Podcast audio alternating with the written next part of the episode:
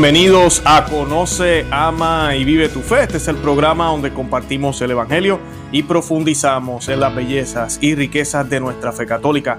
Les habla su amigo y hermano Luis Román y quisiera recordarles que no podemos amar lo que no conocemos y que solo vivimos lo que amamos. Hoy me acompaña un invitado que muchos de ustedes ya conocen, él ha estado ya múltiples veces en nuestro programa con diversos temas y hoy vamos a estar hablando de los ángeles custodios y, quien me acompaña es el ilustre señor Julio Loredo de Tradición, eh, Familia, Tradición, Familia y Propiedad en Italia. Señor Loredo, ¿cómo se encuentra? ¿Cómo está? Bienvenido.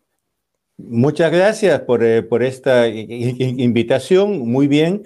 Eh, para los que no, no me conocen todavía, porque yo me considero ya de casa en su bellísimo canal, pero está creciendo y, eh, supongo que hay personas que todavía no me conocen. Yo soy Julio Loredo, yo soy peruano eh, y soy presidente en Italia de la Asociación de Inspiración Católica, Tradición, Familia y Propiedad. En este instante yo me encuentro en Francia, si ven la, la ventana típicamente francesa, eh, en un campamento eh, juvenil de apostolado. Son 30 chicos de los países de por aquí, Francia, Alemania, Holanda, etcétera. Y estamos haciendo un programa de apostolado. Tuvimos una misa, al final de una, una, eh, una reunión en la mañana, una misa, un almuerzo y ahora los chicos están teniendo un torneo por lo tanto, queridísimos eh, espectadores, si, si, oyen algún ruido por ahí de chicos que corren, que, gritan, eh, es, el, es el torneo de los jóvenes. Qué bien. Ya la audiencia mía está acostumbrada con las niñas mías que gritan y también en medio del programa. Así que no se preocupe, señor Loredo. Ah, señor Loredo, como siempre hacemos, se nos olvidó decirle fuera del aire, siempre hacemos un Ave María para comenzar el programa. Eh, usualmente la hacemos en latín, creo que sí, ¿verdad? La, podemos hacer en latín. Y pues eh, yo hago la primera parte y usted hace la segunda por razones de audio.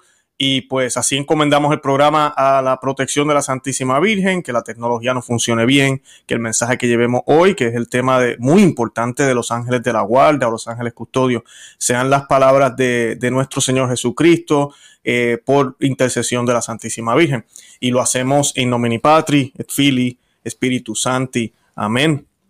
Ave María, gracia plena, Dominus tecum, benedicta tu in mulieribus et benedictus fructus ventris tui, Jesus. Santa María, Mater Dei, ora pro nobis peccatoribus, nunc et in hora mortis nostre. Amén. Amén. Ave María, corredentora, ora pro nobis, in nomine Patris, el Fili Espíritu Santi. Amén. Bendito sea Dios. Perfecto. Ya estamos listos, señor Loredo. Eh, para comenzar, yo quería, eh, primero quiero invitar a la audiencia, pero no se vayan todavía. Cuando terminen de ver este programa, hoy vamos a hablar, nos vamos a enfocar en los ángeles custodios. Puede ser que digamos algunas cosas de los demonios, pero hay un programa que el señor Loredo hizo para nosotros. Eh, excelente programa. Eh, a muchos de ustedes les agradó. Yo los invito a que se lo repitan. y los que no lo han visto, que lo vean. Se llama Ángeles y Demonios. yo voy a dejar el enlace en la descripción y es excelente. Ahí hablamos ya de, de dónde vienen los ángeles, la Biblia, eh, los demonios, qué son, qué no son, bueno, todo ese tipo de cosas las hablamos en ese programa, es excelente. Además de que hemos hecho otros programas también con el señor Loredo, que voy a colocar la descripción, eh, en la descripción los enlaces, como hicimos uno sobre la teología de la liberación, hicimos otro sobre la izquierda eh, americana y en el mundo entero, pero sobre Saul Alinsky, y creo que esos son los otros dos, si no me equivoco.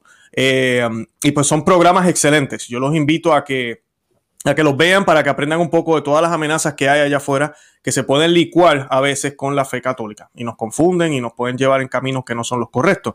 Pero hoy vamos a hablar de los ángeles custodios. Eh, eh, señor Loredo, ¿nos puede explicar qué son los ángeles custodios? ¿Es cierto? ¿Es una leyenda, un cuento de niños? ¡Ay, el ángel de la guarda, qué bonito para niños! ¿O realmente tenemos un ángel de la guarda todos los seres humanos? ¿Cómo no? Mire, eh, es doctrina de la iglesia desde siempre que eh, cada uno de nosotros tiene un ángel de la guardia, un ángel del custodio. Eh, San Jerónimo, por lo tanto estamos en el siglo IV, escribió, desde siempre la iglesia ha enseñado que cada uno de nosotros tiene un ángel custodio, pues un ángel de la guardia o un ángel custodio. Por lo tanto, Eh, ya en el siglo IV, San Jerónimo, como dije, eh, para él ya era una vieja tradición de la iglesia. Por lo tanto, es una doctrina que la iglesia ha siempre enseñado. Se basa en tantas razones teológicas y sobre todo en, eh, en el testimonio de las Sagradas Escrituras, que como nosotros sabemos es la palabra de Dios y por lo tanto para la religión católica, las sagradas escrituras, como se dicen, hacen fe. Em, por ejemplo, el episodio que nuestro Señor Jesucristo eh, con los niños, ¿no? Eh, todos recordamos que habían unos niños que jugaban, a las tantas él estaba al lado, supongo que eh, sentado, y a las tantas los niños corren hacia él. Eso para la mentalidad hebraica de ese tiempo las mujeres y los niños eran personajes secundarios en la vida social. Eh, los personajes principales eran los hombres. Entonces, el hecho que niños fueran hacia nuestro Señor Jesucristo era un poco, digamos, fuera de la norma. Él, en cambio, que dice, dejad que los niños vengan a mí, porque de ellos es el reino de los cielos. En verdad os digo, sus ángeles eh, de la guardia están delante de mi Padre. Quiere mm. decir, él ahí habla de los ángeles de la guardia, de los niños, por lo tanto, de cada uno de ellos. Después hay otros testimonios, por, eh, eh, testimonios como, eh, como por ejemplo cuando ya en el Antiguo Testamento el ángel de, que es presentado como el ángel de Persia, de Babilonia, discute con el ángel de Israel, San Miguel entra en la discusión porque uno quería que el pueblo eh, electo, los judíos, fueran liberados, y el otro decía, no, tenlos aquí porque están haciendo bien, etcétera, etcétera. Eran ángeles de la guardia de países, el ángel de la Persia.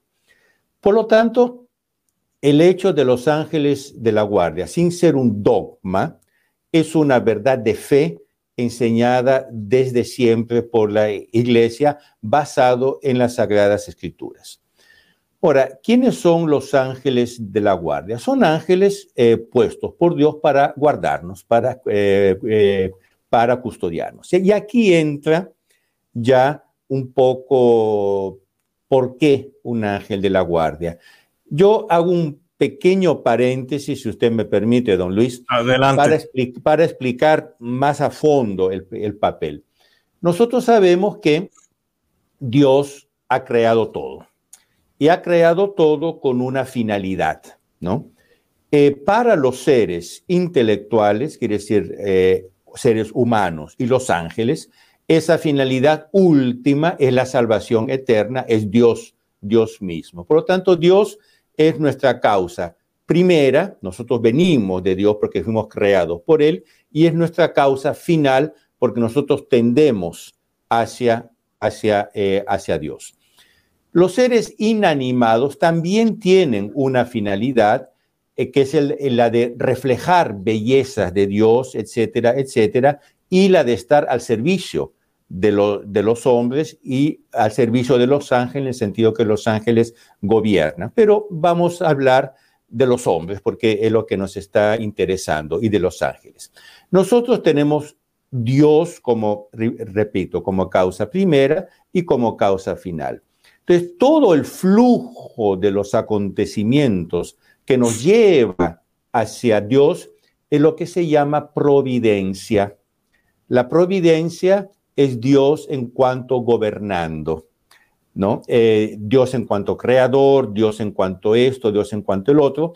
Dios en cuanto gobernando se llama providencia. Y la providencia, ¿qué es lo que, qué es lo que quiere? ¿Qué es lo que quiere Dios? Es que todos nos salvemos. Esa es la providencia. Entonces, todo el influjo de Dios en el gobierno, estoy hablando de los seres intelectuales, por lo tanto, los hombres y los ángeles, todo el influjo de Dios, todo el gobierno de Dios orienta las cosas para nuestro fin último, que es nuestra salvación eterna, que es, contemplar Dios cara a cara. Ahora, em, aquí entra un concepto muy no fácil de, entender, pero cómo se da concretamente esa providencia de Dios. Porque uno diría, si Dios lo que quiere es que nos salvemos todos, Él da una orden, sálvense todos y todos nos salvamos y llegamos al cielo tranquilitos. Sin claro, mucha gente dice eso ya. ¿No? Claro, sin haber hecho nada, ya llegamos al, al, cielo. No es así. Dios nos ha creado con una perfección, que es la libertad. La libertad es una perfección del ser, pero es una perfección peligrosa, es decir, hay que saber usarla. Eh, cuanto más uno tiene, más responsabilidad uno tiene. Por ejemplo, el poder. ¿El poder es bueno o malo? El poder de por sí es bueno porque eh, refleja la autoridad de Dios. Ahora, si uno tiene poder, ay, ay, ay, hay que saber usarlo porque uno va a prestar cuentas a Dios de cómo usa ese poder que tiene. Así es la libertad. Entonces, en la providencia, y aquí ya lo que yo quería eh, eh, subrayar muy claramente, en la providencia hay el acto primero de Dios que nos creó y nos dio el impulso. Hay el deseo final de Dios que nos quiere perdóneme el verbo no muy eh, elegante, pero dice la cosa, nos quiere chupar hacia él, nos quiere absorber hacia él. pero en el medio hay un juego de la providencia con nuestra libertad. Hmm. Y hay un juego de nuestras virtudes y nuestros pecados, hay el juego de las circunstancias. Por lo tanto, en el campo concreto de la vida, eh, las cosas pueden cambiar mucho. Pueden cambiar mucho por dos motivos. Una, porque la providencia de Dios quiere alguna cosa que yo no entiendo. Y por lo tanto, yo creo que ese es un camino equivocado, cuando en realidad es el, es el camino bueno que Dios quiere para mí. Eso por un lado, cosas que yo no entiendo. Por otro lado, cosas que vienen de mis, de mis defectos. Yo no, no siempre acepto la providencia de Dios. Algunas veces eh, me rebelo contra la providencia de Dios. Este es el pecado. Y los pecados acaban teniendo consecuencias en mi vida. Por lo tanto, juntemos estos dos factores y nosotros vemos que concretamente en nuestras vidas el hecho de la providencia puede mostrarse en varios modos, no es lineal. Yo no sé si eh, esta idea está, eh, está, está, está clara. Típico, por ejemplo, una persona se enferma, ¿no? Eh, le doy, perdóneme, un caso personal. Yo cinco años atrás tuve una, tuve una operación por un tumor. Fue durísimo. Eh, yo entendí que eso era parte de la providencia para conmigo, que me quería castigar por algún pecado que hice, no todos cometemos pecados, y me quería llamar al orden como quien, como quien me eh, shake, me, me zamaquea y dice, eh, despierta y ve que estás errando en esto, esto y esto. Yo lo puedo decir, esa operación, repito, durísima, es, ha sido un momento de gracias para mí. Yo divido mi vida entre antes y, después. No es que antes fuera un monstruo porque ya hacía lo que hago ahora, pero hubo un salto de calidad en mi vida interior. Qué bueno. porque yo acepté eso, acepté eso como parte de la providencia. Fue duro, fue duro. Ahora, una persona que se revele, dice, ¿por qué me mandas esto? ¿Por qué me mandas yo que rezo tanto? Eh, tres rosarios por día, que voy a misa todos los días, que hago la comunión, que hago la novena esta, la novena otra, y tú me mandas un tumor. Ahí que está. Hay cosas que uno no entiende y uno, uno debe decir, si tú me estás mandando esto, será, por mi bien, yo después lo voy a entender. Y de hecho, en este caso concreto, eh, disculpe que de un caso personal más, lo he vivido cosí intensamente que es, eh, me viene fácil contarlo. Bueno, pasemos a Los Ángeles de la Guardia. Los ángeles de la guardia hacen parte de la providencia. Eh, eh, hay que estar por qué expliqué toda, toda la, cuestión de la providencia. Los ángeles de la guardia nos son dados desde el inicio de nuestra existencia y los teólogos discuten si es dado al momento de la concepción, al momento del nacimiento. Ahí es ya una cuestión de de discusión teológica. Santo Tomás de Aquino, con los conocimientos médicos de entonces, decía que era dado em, en la animación, quiere decir, a un cierto punto del desarrollo del niño, del vientre materno, Dios da el alma puede ser al inicio, no, no, se sabe porque evidentemente estos son misterios de Dios. Y Santo Tomás dice, cuando hay la animación, es decir, cuando Dios da el alma, ahí ya hay un, ángel de la guardia. Entonces, todos nosotros tenemos un, ángel de la guardia. Julio Loredo, una, una preguntita ahí con eso, aprovechando, para no brincar de un lado para el otro. Ese ángel que se me asigna en ese momento de la animación o la concepción o cuando estuve en el vientre de mi madre, es único para mí o ese ángel trabajó para alguien anteriormente, esa persona falleció, entonces, ok, ahora te toca Luis Román. ¿Cómo, cómo es eso? Excelente, excelente pregunta. No, ese ángel es único para mí. Y aquí ya entramos en el primer punto importantísimo para entender quién es nuestro ángel de la guardia. ¿Por qué? No es que cuando uno nace o cuando uno es concebido, Dios cierra los ojos y dice, ini, mini, mini, mo, chic, chac, cho. Ahora tú para Luis Román, tú para Julio Loredo. No. Él ya creó ese ángel con vistas a mi creación en, o mi co-creación, que los padres dan el cuerpo, Dios da el alma.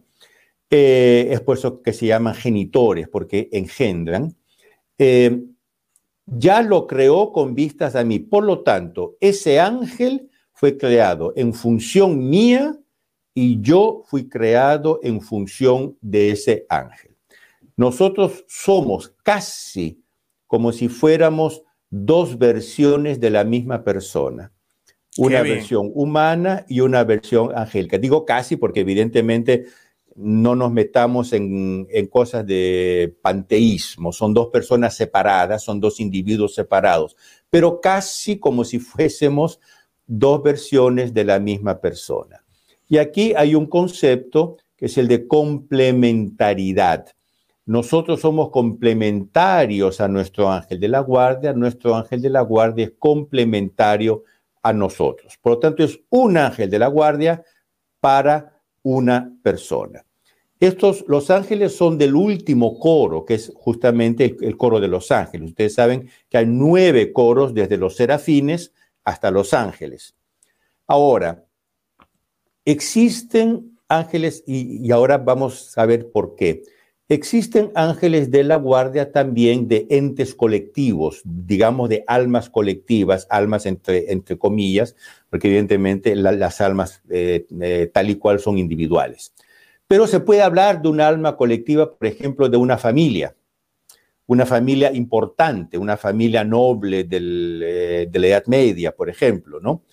Ellos ya tendrían un arcángel como ángel de la guardia de la familia. Y ahí ya es un arcángel para toda la familia durante la historia. Por lo tanto, es un ángel que se suma al ángel de la guardia individual de los miembros de la familia y eh, vela sobre toda esa familia en toda la historia, por lo tanto, sobre muchas personas concretas.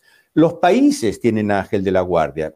He mencionado eh, al inicio esta visión bíblica del ángel de Persia que, que discute con el ángel de Israel, etc.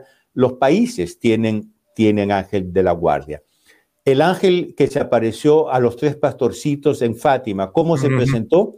Yo soy el ángel del Portugal. De Portugal, claro. No, yo soy el ángel del Portugal. Portugal tiene un ángel. Entonces, y después hay el ángel de la guardia de entidades espirituales, de familias espirituales. El ángel de la guardia de los jesuitas, el ángel de la guardia de los dominicanos, y hay el ángel de la guardia de los de la iglesia Aquí ya se trata de ángel de la guardia superiores, incluso a los arcángeles, son los principados, que son el antepenúltimo coro, ángeles, arcángeles, principados, eh, que es el primer coro de la última tríade. Son tres, son tres tríades, cada una con tres coros, son nueve coros.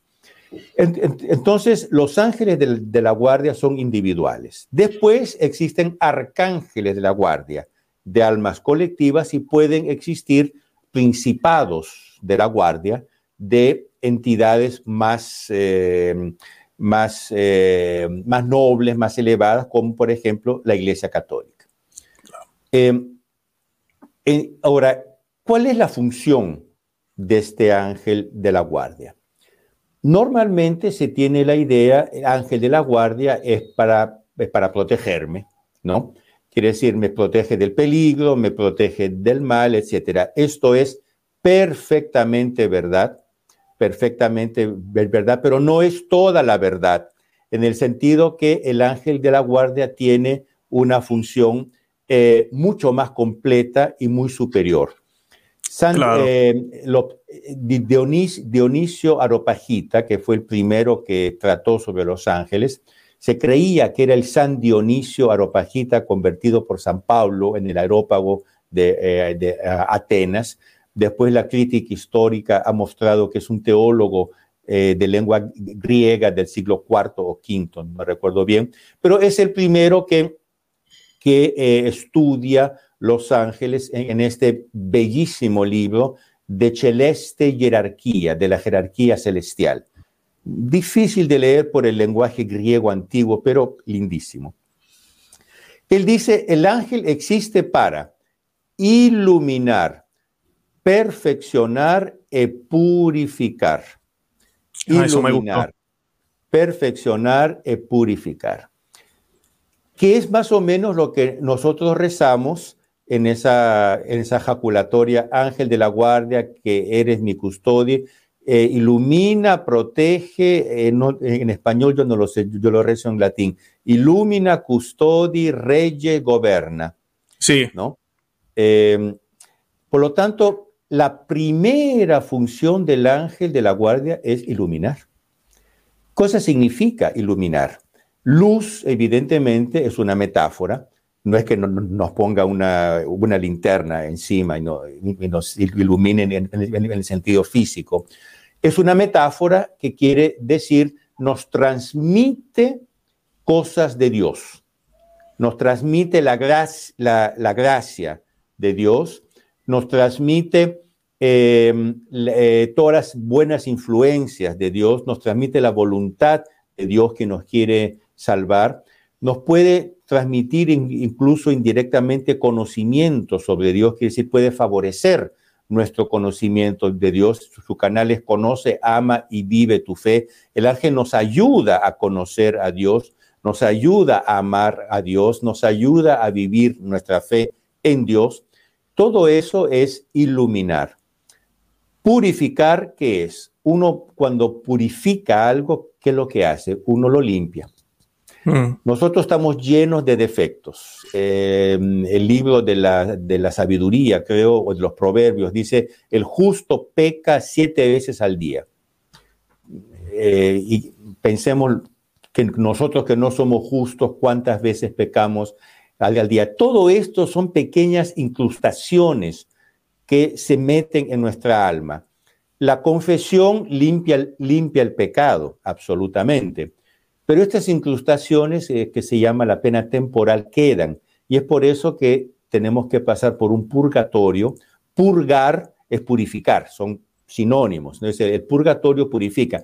Pero ya en esta tierra nosotros podemos purgar, nosotros podemos purificar, eh, purificarnos de nuestros defectos. Por lo tanto, el ángel de la guardia nos, nos ayuda a purificar. Perfeccionan, ¿no? ¿Qué cosa quiere decir perfeccionar? Viene del latín per factum. Factum viene del verbo facere, que quiere decir hacer. Todo hecho. Por ejemplo, si yo quiero ir eh, usted está en Florida, ¿no? Si yo quiero ir a, Tampa de carro, yo me meto en mi carro y voy hacia Tampa. Todo el camino no son que etapas eh, en función de un fin que es llegar a Tampa. Cuando llego a Tampa, que era lo que yo quería, yo perfeccioné mi viaje. Perfectum. Mi viaje es todo hecho, es perfecto. Yo quería ir a Tampa, cogí el carro, me fui, llegué a Tampa, está hecho. Eso es la perfección. Todo lo que viene en el camino son etapas del facere, del hacer, rumbo al hacer total, a la perfección. Entonces, el, nuestro ángel nos empuja en este viaje que nosotros tenemos que hacer rumbo al cielo. Nosotros vamos a ser perfectos, perfectum, solo en el cielo. Pero Él nos perfecciona, quiere decir, nos empuja en el camino de la perfección, purificándonos de cualquier desviación que tenemos y eh, yo dije empujar, de otro lado nos jala, del otro lado iluminándonos con las cosas de Dios. Esta es la función del ángel, eh, del ángel de la guardia. Por lo tanto, si alguna cosa acontece, y ahí aquí entramos ya en el caso, por ejemplo, de lo que hubo de este edificio que cayó. ¿Por qué cayó? ¿Por qué murieron eh, estas personas? ahí se me olvidó, señor Loredo, en la grabación mencionarlo. Fuera del aire yo estaba hablando con el señor Loredo para la audiencia. Eh, yo la razón por la cual eh, llamé al señor Loredo para hacer este tema es por la noticia que hubo aquí en, en, Miami, no sé los que no sepan tal vez, yo creo que casi todo el mundo sabe, un edificio colapsó, se está haciendo una investigación, pero verdad, muchos pensábamos algunos se salvaron, lograron salir a tiempo y viene el tema, y los ángeles de la guarda, y, pero ¿por qué unos se salvaron y los otros no? ¿Y qué pasó? Y, y vienen todas estas preguntas, mi esposa y yo hablábamos en la mesa eh, de eso, esos días, y yo decía, Ay, yo voy a llamar al señor Loredo, yo creo que esto es tremendo tema ahora porque la gente piensa en eso. ¿Cómo me puede proteger el ángel? Aunque usted ya habló una cosita que me gustó mucho, señor Loredo, que no es solo protegerme de lo mal físico, es mucho más que eso. Es los otros males son más importantes. Y ese, realmente es el trabajo del ángel de la guarda. Pero sí también nos puede proteger del mal físico. Si es que es providencia de Dios, que seamos, ¿verdad? Protegidos de eso. Eh, pero esa es la razón, así que sé que va por esa línea. Eh, pero quería aclarar porque no lo dije en la grabación y pues quiero que las personas sepan del edificio que está hablando el señor Loredo, es esa tragedia que hubo aquí en Miami, eh, creo que la semana pasada, si no me equivoco. Esa tragedia salió en todos los diarios, yo lo leí en Italia, salió en todos los diarios, en todos los mm. blogs, en todas las noticias. Pero esa fue una tragedia. Eh, la primera reacción mía, como de todos, es rezar por las víctimas, porque necesitan operaciones, pero eso levanta un tema mucho más general, porque esa fue una, una tragedia, pero ¿cuántas otras tragedias hay? Mm. Accidentes de carro, etc. ¿Por qué mi caso personal. ¿Por qué mi ángel de la guardia no me protegió del tumor? Podría haberlo hecho, no lo hizo. Ahora, yo, yo me voy a, quejar, ¿por qué no lo hiciste? No, yo fui a decir, pero si pasó esto es por algún bien que tiene que venir para mí. Y yo lo, yo lo puedo decir, fue ocasión de muchas gracias. Qué bueno. Bueno, em, entonces, claro, aquí está, hay un misterio porque, como dije, la providencia es una providencia divina y Dios tiene misterios que nosotros no podemos entender. Es inútil estar queriendo entender la, providencia divina. Yo no sé si le conté un, caso eh, histórico. San Agustín, padre de la iglesia, obispo de Hipona en África, él quería resolver el problema de la Santísima Trinidad, porque era teólogo, quería entender el problema de la pericórisis trinitaria. Y un día él estaba caminando en una playa, y que imaginemos una playa de África, hoy, hoy, hoy día creo que es eh, Argelia, una playa de África con esos soles, esos mares azules, la arena blanca, etc. Y él caminando, caminando, de un lado para otro, pensando para resolver el problema de la Santísima Trinidad. En eso ve un niño que estaba jugando con una pala, con una, cucharita, y había hecho un hueco en la arena, en la playa. Él iba al mar, sacaba un poco de agua con la cucharita y la metía en el hueco. Volvía al mar, sacaba agua y la metía en el hueco. San Agustín a, las tantas lo ve, que hace esto varias veces, y dice, oye niño, ¿qué es lo que estás haciendo? pero no lo ves, Señor, estoy metiendo el mar en este hueco. Y San Agustín dijo, pero no te das cuenta que eso es imposible. Y el niño dijo, es más fácil meter el mar en este hueco que el misterio de la Santísima Trinidad en esa cabeza. Y entendió que era un ángel. Y él lo cuenta, eh, en sus, eh, creo que en sus confesiones, él, cuenta el episodio. Hay misterios de la, de la providencia que uno no los va a comprender jamás. Por lo tanto, cuando acontecen estas tragedias, hay que buscar un motivo, no, necesariamente, perdón, hay que buscar el motivo intentando entender el motivo. Hay que aceptar lo que hubo y ver qué es lo que Dios quiere con eso. Ahora, una tragedia puede ser una aprobación, puede ser Dios que nos pide un holocausto, porque Dios siempre prueba con holocausto. Por ejemplo, usted está casado, perdone, usted, ¿cuándo es que se demuestra el verdadero amor conyugal? ¿Cuando todo está perfecto o cuando surgen problemas? No, no, cuando el problema es la enfermedad, la necesidad, ahí es que se prueba. La necesidad, mi esposa se enferma, tengo que estar ahí con ella eh, o viceversa. Em, yo hago algo que ella no entiende y me, me dice, ah, ¿por qué has hecho esto? Entonces toca explicar y toca hablar pero uno lo hace con amor y uno, ahí es que se demuestra el verdadero amor conyugal, no cuando todo está bien, nos hacemos unas vacaciones en Miami Beach, un hotel de cinco estrellas, todos riendo, tranquilos. ¿Qué amor es ese? Sí, eso es amor, pero digamos, no es ahí que se demuestre el verdadero amor. Dios entonces nos prueba pidiendo holocaustos. Puede ser que Dios lo haya hecho para pedirnos un holocausto. Puede ser que Dios lo haya hecho por misericordia. Por ejemplo, una persona que muere en, un modo como este, ¿quién sabe si justo ese día fue a confesarse, justo ese día fue a la misa de las seis de la tarde, hizo la comunión después de no sé cuánto tiempo, y esa noche, mientras dormía, le cae encima el edificio y se salva. Porque justo ese día se confesó, son cosas que uno no sabe. O puede ser, esto es una, cosa que para tomarla con, con pinzas, con mucha delicadeza, puede ser también un castigo.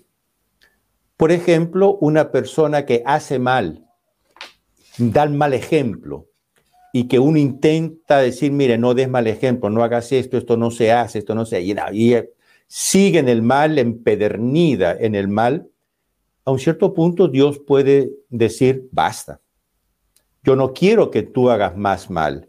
Entonces, en este caso se trata de un castigo. Repito, el tema del castigo otra vez eh, lo podemos hablar, pero es muy delicado. Pero puede ser, teológicamente, puede ser que alguna tragedia venga por castigo, porque esa persona ya era empedernida. Entonces, usted ve que hay muchas explicaciones para por qué Dios permite este tipo de, eh, de cosas que son malas. Es decir, no es que uno diga, bravo, muy bien cuando cae un edificio, no, no, no es un bien. Es como la guerra, eh, la guerra es un mal. Ahora, hay guerras justas, hay guerras legítimas, por ejemplo, en legítima defensa. La violencia de por sí es un mal. Ahora, uno puede defenderse, por ejemplo, en legítima defensa, y ahí es un bien, pero no es que la, eh, primera opción sea usar la violencia. Entonces, estas cosas de por sí constituyen un mal, pero constituyen un mal que hace parte de nuestra naturaleza decaída, que hace parte de nuestro mundo pecador. Estas cosas pasan, estas cosas existen, eh, me puede morder una, araña venenosa, me puede atacar una culebra, eh, puedo chocar mi carro y me rompo una pierna. estas cosas hacen parte de nuestra vida y hay que aceptarlas por lo que son. Quiere decir, puede ser una advertencia, puede ser una gracia, puede ser un castigo, puede ser, que decir, por detrás hay una providencia que es superior a lo que nosotros, eh, nosotros eh, podemos pensar. Por ejemplo, ¿cuántas personas, hay, un, hay una frase de nuestro Señor que después es muy repetida y muy comentada en la teología moral. Piensa en tus novísimos y no pecarás eternamente. Eh, los novísimos son las últimas cosas. Muerte, juicio, cielo, infierno. Es decir, cuando todo acaba, esas son las últimas cosas que nos pasan. Morimos, somos juzgados, si somos juzgados bien, es decir, si, somos en, si, Dios nos encuentra justificado, es decir, en estado de gracia, vamos al cielo, si no, vamos al infierno, son los novísimos. Y nuestro Señor dice, piensa en tus novísimos y no pecarás. Que si uno pensase en estos novísimos, estaría más atento a cuando, a cuando peca. Ahora, estos desastres, que de por sí son un mal, Dios puede sacar un bien de estos desastres, por ejemplo, haciendo que mucha gente dice, ah caramba, si este edificio que era moderno, era cae, el mío también puede caer. Yo no voy a dormir en pecado mortal. Yo no, que, eh, por lo tanto, Dios saca un bien de una cosa que es un mal. Y el ángel, y el ángel de la guardia, el ángel custodio, eh, acompaña esta providencia de Dios y ayuda a la persona a tomar estas, eh, eh, estas cosas por el, lado, por el lado bueno, por el lado justo. Claro, claro, me gustó, eh, señor Loredo, me gustó algo que dijo, acompaña la providencia. Eso me encantó, muy profundo, el Señor lo bendiga, porque la gente a veces piensa que el ángel tiene propia voluntad oh, el ángel decide qué me va a pasar en mi vida, o oh, él me tiene que proteger. No, él está trabajando para Dios, para la providencia de Dios. So, usted acaba de decir esa frase y, me hizo como que, yes, esa es la idea. Este, excelente. gracias por decir eso. No, es por eso que me, tomé un poquito de tiempo para explicarles la providencia de Dios, porque el ángel, ¿qué cosa significa? Ángelos, en griego significa mensajero. El ángel trae un mensaje. Y el mensaje que es, es la voluntad de Dios. Por lo tanto, el ángel de, por sí, incluso eh, Santo Tomás analiza poco la función mediatora de los, o mediatriz de los, de los ángeles. En el libro que eh, yo escribí, pero con textos de Plino Correa de Olivera sobre los ángeles, él analiza mucho más esta función de mediación, pero el ángel es un mediador.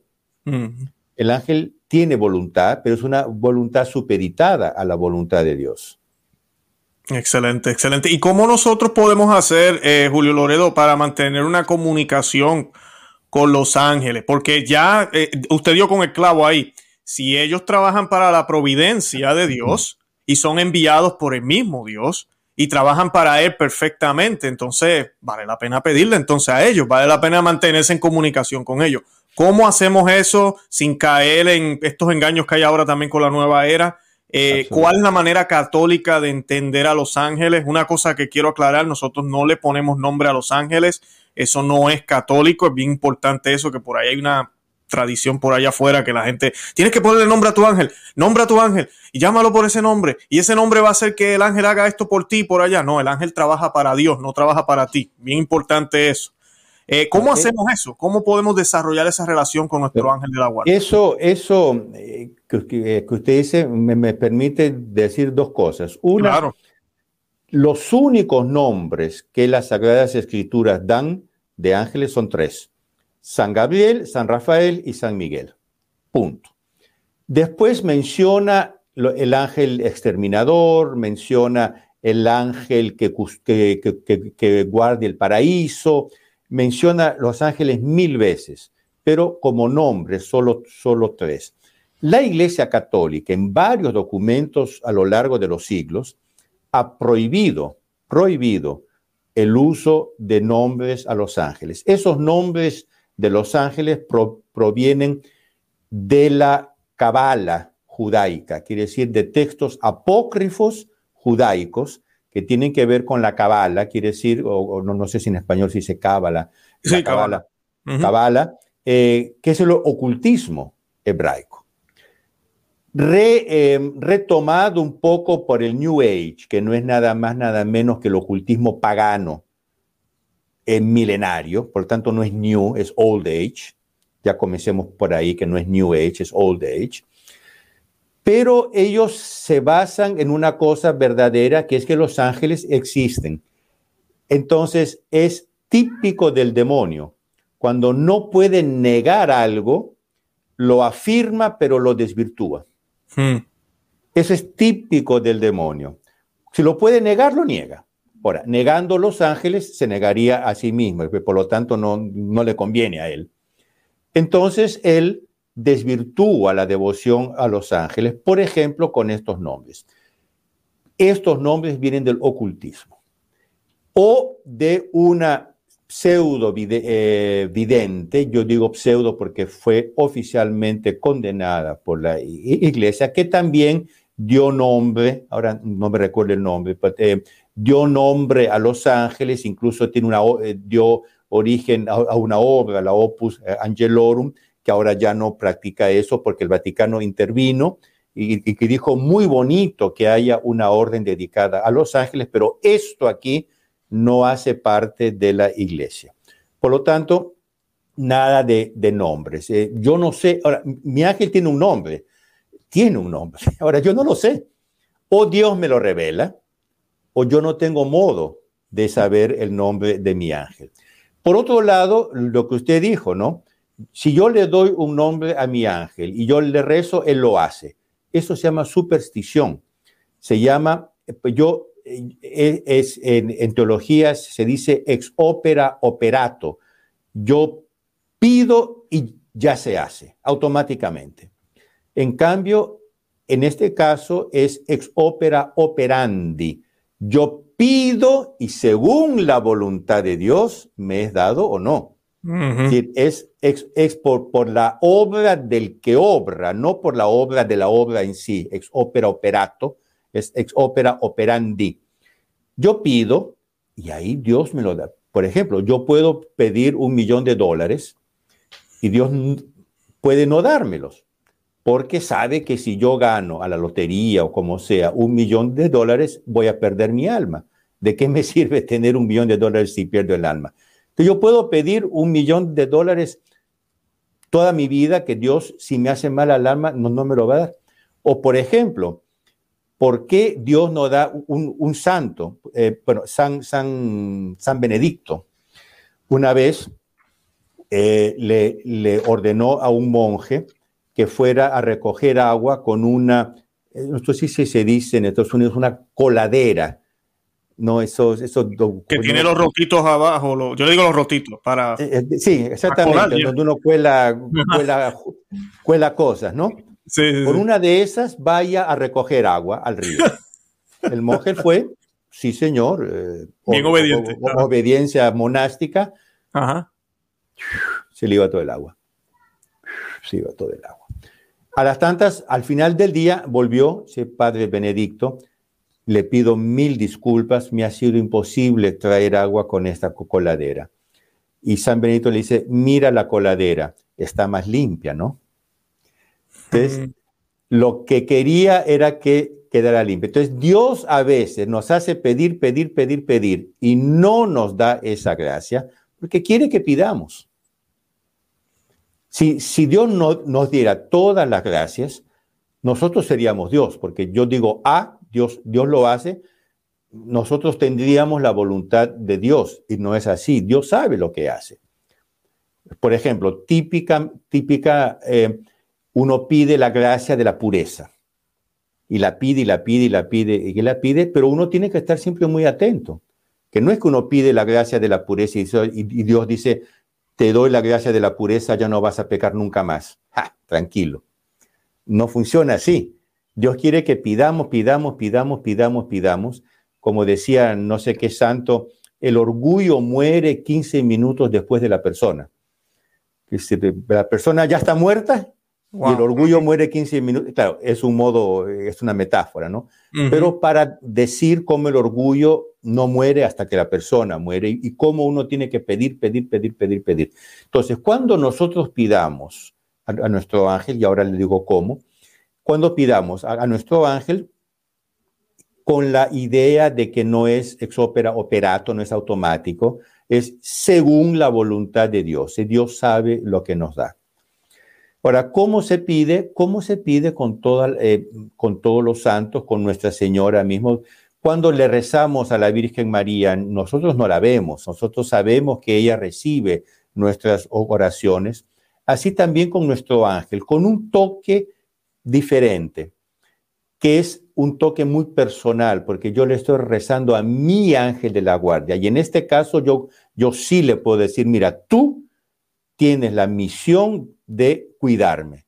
Por lo tanto, tú vas a rendir cuentas a Dios si no me cuidas bien. Por lo tanto, cuídame bien. Por esa especie, eh, lo he dicho un poco así, un poco a la familiar, pero digamos, esa especie de relación personal con mi ángel de la guardia, en el cual yo le rezo y le rezo sobre todo para que me ilumine, me purifique, me perfeccione y me gobierne y me una a Él, porque yo tengo que unirme a mi ángel de la guardia para ser lo que Dios quiere que yo sea. Que nosotros fuimos creados para rellenar tronos en el cielo que quedaron vacíos. Tanto nosotros vamos a reinar con los ángeles. Santo Tomás dice, los hombres son co-reyes, co-reinan con los ángeles. Por tanto, nosotros tenemos una misión, una vocación, perdón, una vocación angélica. Y el, y el modo de, eh, de transformarnos, entre comillas, en ángeles es a través de nuestro ángel de la guardia, que es Julio Loredo en versión angélica. Todo lo bueno que yo tengo en mí, mi ángel de la guardia ya lo tiene en una clave, en un nivel superior. Por lo tanto, es a él en primera instancia que tengo que, pedirle todo como mediador de todas las gracias de Dios para conmigo.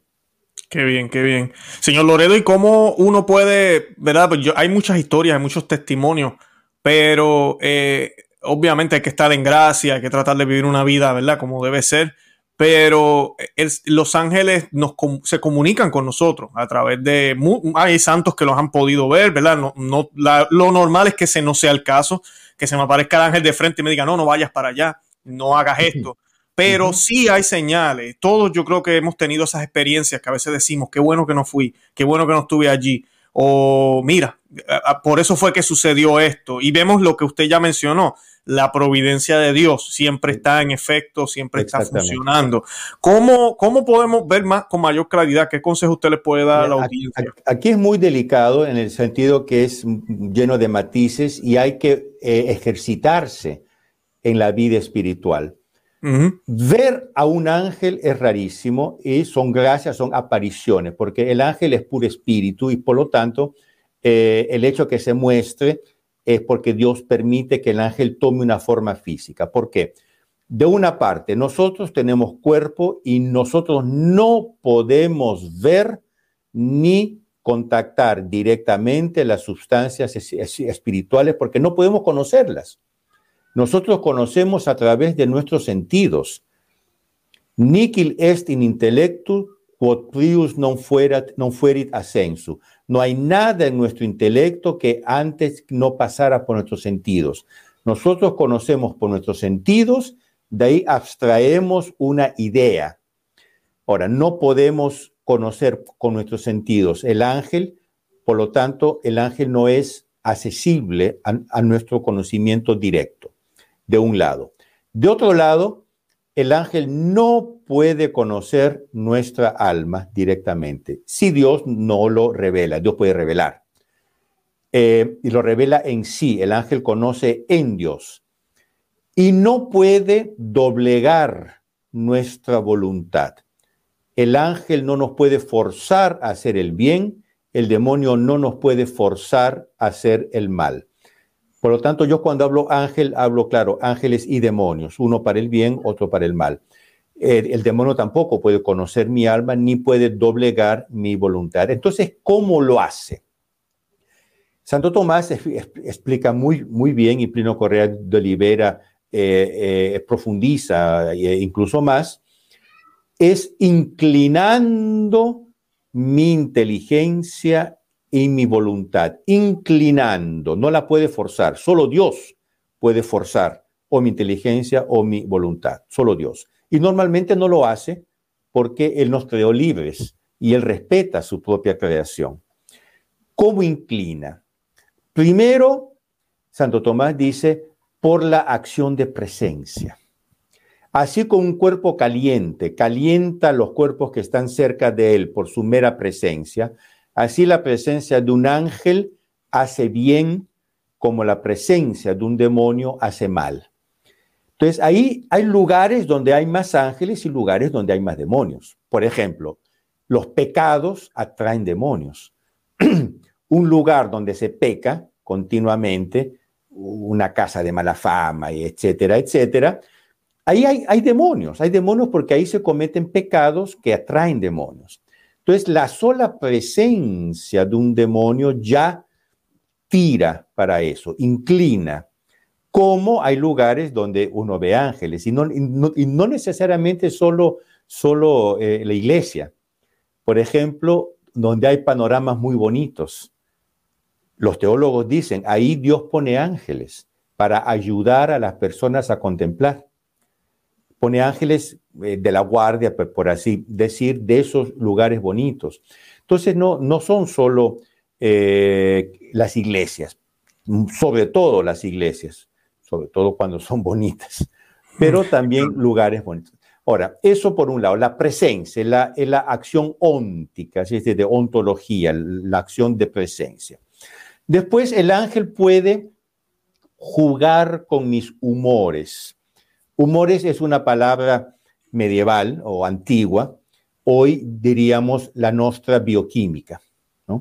Eh, yo estudié medicina, una de las cosas que uno estudia es bioquímica, físico-química, es decir, todos los fenómenos físico-químicos y bioquímicos que suceden en mi cuerpo, que influyen en mi modo de ser, en mi estado de espíritu. Por ejemplo, cuando, estoy resfriado, uno de los síntomas de resfriado es que estoy deprimido.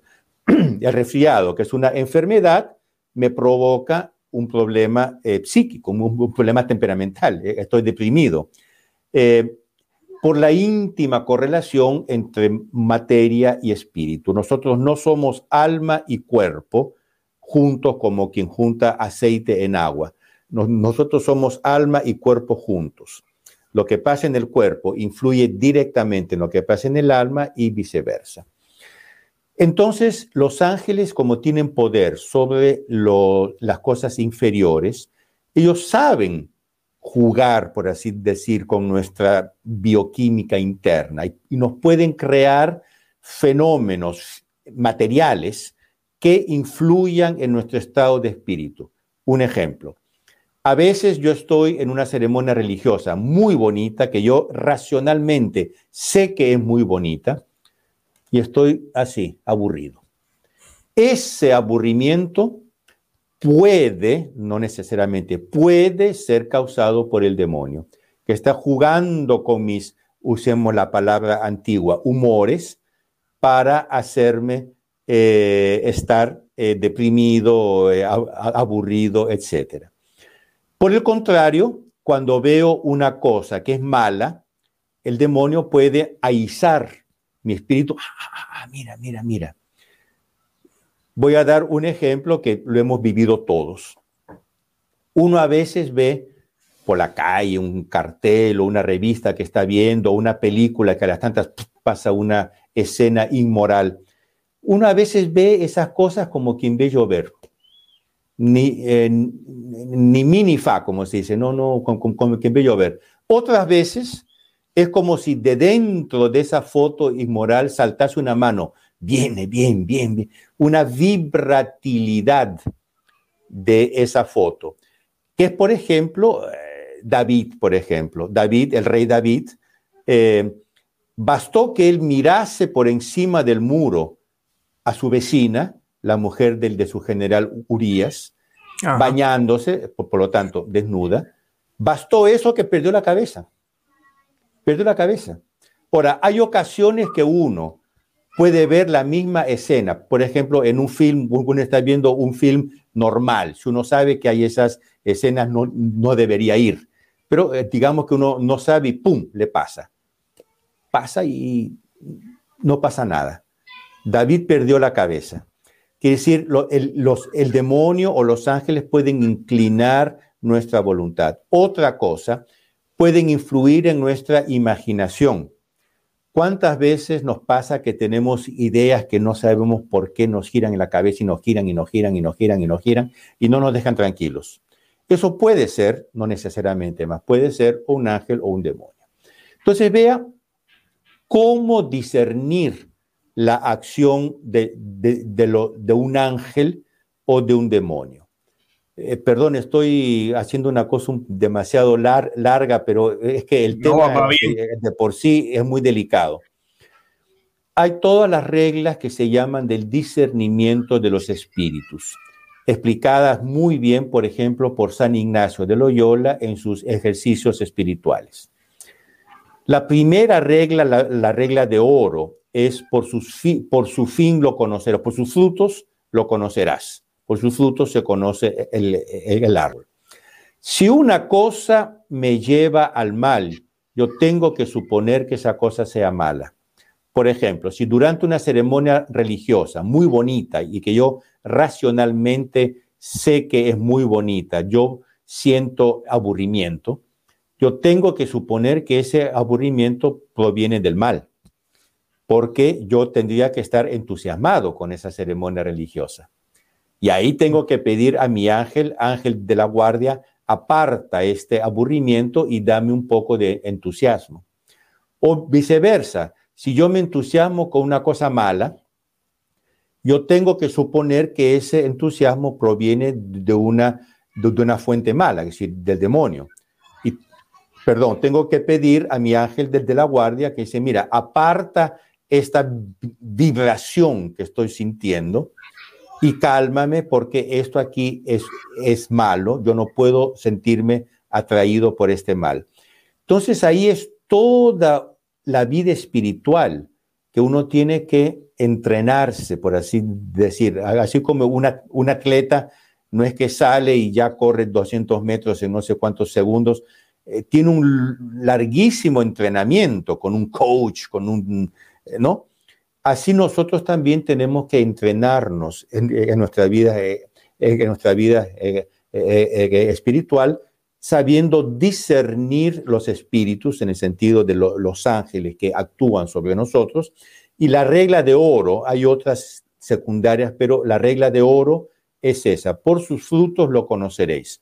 Ah, sí, me lleva a Dios, tengo que suponer que sea bueno. Pero usted vea, hay calmas que son buenas, calmas que son malas. Hay calmas frente al mal, yo tengo que mantenerme calmo. Frente al bien, tengo que tener entusiasmo. Mm. Por lo tanto, la misma calma, según el, el fin donde me lleva, puede ser buena, puede ser mala. Ahí es toda la vida espiritual que uno mismo tiene que, ejercitarse. Excelente, señor Loredo, excelente. Para ir terminando, la, última pregunta que le quiero hacer, a mí es como dos preguntas en una, pero eh, ¿qué sucede con el ángel cuando nosotros partimos de esta vida a la otra, así sea el infierno o el cielo? Y, y si nosotros nos convertimos en ángeles. Yo sé que muchos saben la respuesta, pero a veces hay confusión con eso. A ver si me puede pues, contestar las dos. No, nuestro ángel de la guardia, una vez creado nuestro ángel de la guardia, será nuestro ángel de la guardia por toda la eternidad. Toda la eternidad. Uno dice, bueno, y los que se van eh, al infierno. Ahí el ángel de la guardia eh, vuelve al cielo y, listo. Él cumplió con su deber. Es la persona que se condenó, que por voluntad propia se condenó. Él cumplió con su deber y ya con eso se justificó. Eh, los que vamos al cielo, y digo vamos porque yo realmente pido a Nuestra Señora, Dios nuestro Señor Jesucristo, que nos lleve al cielo, tendremos nuestro ángel de, la guardia junto a nosotros por toda la eternidad. Qué bien. Qué, bonito, pues, por ejemplo, nosotros conocemos algo de Dios, pero no bien, bien. Le pedimos, oye, esto aquí no lo entendí bien, ¿me lo puedes explicar? Y él tarda mil años en, explicarnos esta belleza de Dios. Y a un cierto punto dice, mire, yo mismo no le entiendo bien porque soy un ángel inferior. Espérate un minutito que vaya a consultar con un ángel superior y de ahí vengo. El consulta con ángel superior viene, ah, mire, hablé con San Miguel y San Miguel me dijo que esto, esto, ah, que e, e, e, esto es el paraíso. Por lo tanto, los ángeles desde la guardia, una vez creados, son eternos. Como nuestras almas, una vez creadas, son eternas. Ahora, nos transformamos en ángeles, aquí es preciso ver, nosotros no somos ángeles, somos seres humanos. Tenemos una parte angélica, tenemos una parte animal. Nosotros somos una mezcla de ángel y cerdo, para decirla en modo muy crudo. A veces prevale una parte, prevalece una parte, a veces prevalece la otra. En una unidad inscindible, que, que no se puede separar ontológicamente, esencialmente. La muerte es la separación temporánea, temporal, de nuestra alma que va o al cielo, al purgatorio o al infierno. Nuestra alma es puro espíritu, de inferior calidad a los ángeles, pero es puro espíritu. En este sentido podemos decir que nos transformamos en ángeles, pero nos transformamos, entre comillas, en el sentido que, lo que cuando uno muere, lo que inmediatamente va a la otra vida es nuestra alma y por lo tanto nuestro lado angélico. Pero un día nuestro cuerpo va a resucitar, es la resurrección de la carne. Cuando eh, recitamos el credo, la última frase es creemos en la vida en la resurrección de la carne y la vida eterna. Amén. ¿Qué es la resurrección de la carne? Es que todos los cuerpos resucitarán y se reunirán con sus almas. ¿Por qué? Porque tienen que reconstituir la persona. Nosotros, repito por la cuarta o quinta vez, no somos alma y cuerpo, puestos juntos un poco artificialmente. Somos alma y cuerpo juntos, en una sola persona. Este concepto es fundamental, una sola persona. Y esa persona es la que tiene finalidad eh, eh, trascendental. Y por lo tanto, nuestros cuerpos se, se van a reunir con nuestras almas. Pregunta. Por lo tanto, el cielo es un lugar físico si vamos a estar ahí en cuerpo y alma, es un lugar físico. Yo respondo, ya hay dos personas en cuerpo y alma en el cielo, nuestro Señor Jesucristo y la Virgen María.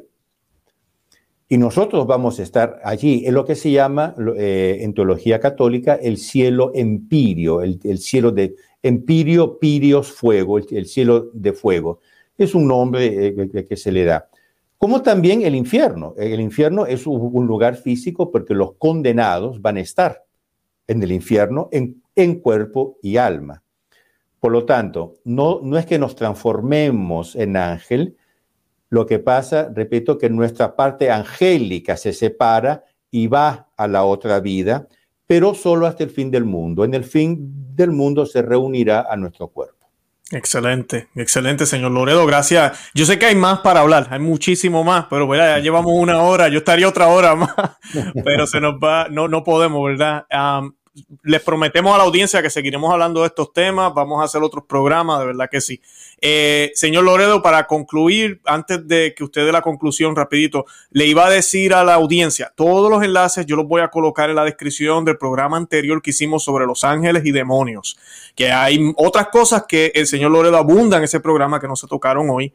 Y además de eso, voy a colocar también los enlaces de, los otros programas que tal vez no son, ¿verdad? no son relacionados a este tema, pero van a estar ahí. Y el enlace de la TFP y toda esa información para que la puedan tener y puedan accesarla. Y también los que quieran hacer donaciones, apoyarlos, eh, voy a colocar toda esa información ahí también para cualquiera que quiera ayudarlos a ellos. Ustedes ya saben, nosotros hemos tenido ya varios invitados de la TFP. Recientemente estuvimos promoviendo una de las peticiones que ellos hacen en contra de la Virgen eh, Proud Mary que estaban vendiendo acá. Eh, y ellos hacen muchísimo. Ellos a veces nosotros los laicos que tenemos familia no, no podemos hacer este tipo de lucha de ir y llevar firmas, hacer la protesta acá, llevar eh, este material a esta escuela o a este lugar o a esta universidad. La TFP lo está haciendo y pues eh, necesitan nuestro apoyo. Así que vean esos enlaces y apoyen este, este movimiento que es excelente. Eh, para concluir, ¿algo más que quiera añadir, señor Loredo? Solo una cosa, el mal que tenemos delante nuestro hoy en día es un mal tan horrendo, basta ver esos, esos Pride Parade o Black Lives Matter, todo lo que está pasando es mucho más horrendo de todo lo que hubo. Pensar en las drugs, en las drag queens que dan lecciones a los niños, bueno, etcétera, etcétera, etcétera. Ese mal es tan horrendo que nosotros como católicos o reaccionamos proponiendo el universo angélico como solución, o vamos a perder siempre, porque no podemos reaccionar simplemente en el mismo nivel, tenemos que reaccionar con una cosa que sea muy superior. Entonces queda aquí un llamado, un apelo al apostolado angélico. Eh, recemos a los ángeles, como dice, conoce, ama y vive tu fe. Yo podríamos decir, conoce, ama y vive los ángeles. Todo el apostolado angélico como respuesta católica, de un lado, a la revolución eh, cultural, moral, inmoral, satánica, homosexualista, LGBT, etcétera, y de otro lado a esas falsas líneas que hay tipo New Age, la respuesta es la angelología católica. Entonces, tomemos esto como un elemento precioso de nuestra, de nuestra catequesis. ¿eh? De, sí, catequesis. Eh, perdone, hablando varias lenguas cada tanto hay términos que me confundo.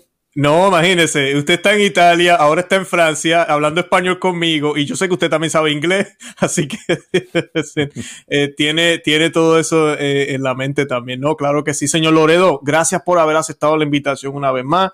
Lo vamos a seguir invitando como siempre. Yo sé que a la gente le encanta cuando usted nos visita. Y gracias por el tiempo y por, todo el material que nos compartió hoy. De verdad que, lo apreciamos de todo corazón. Que el Señor lo bendiga, de verdad que sí. Muchas gracias y recen por mí, yo rezo por ustedes y aquí estamos en la frontera con Alemania, aquí dicen Immer Forbes, siempre adelante. Ajá, ok. Perfecto. Bueno, pues señor Loredo, que Dios lo bendiga. Gracias, hasta luego, don Luis.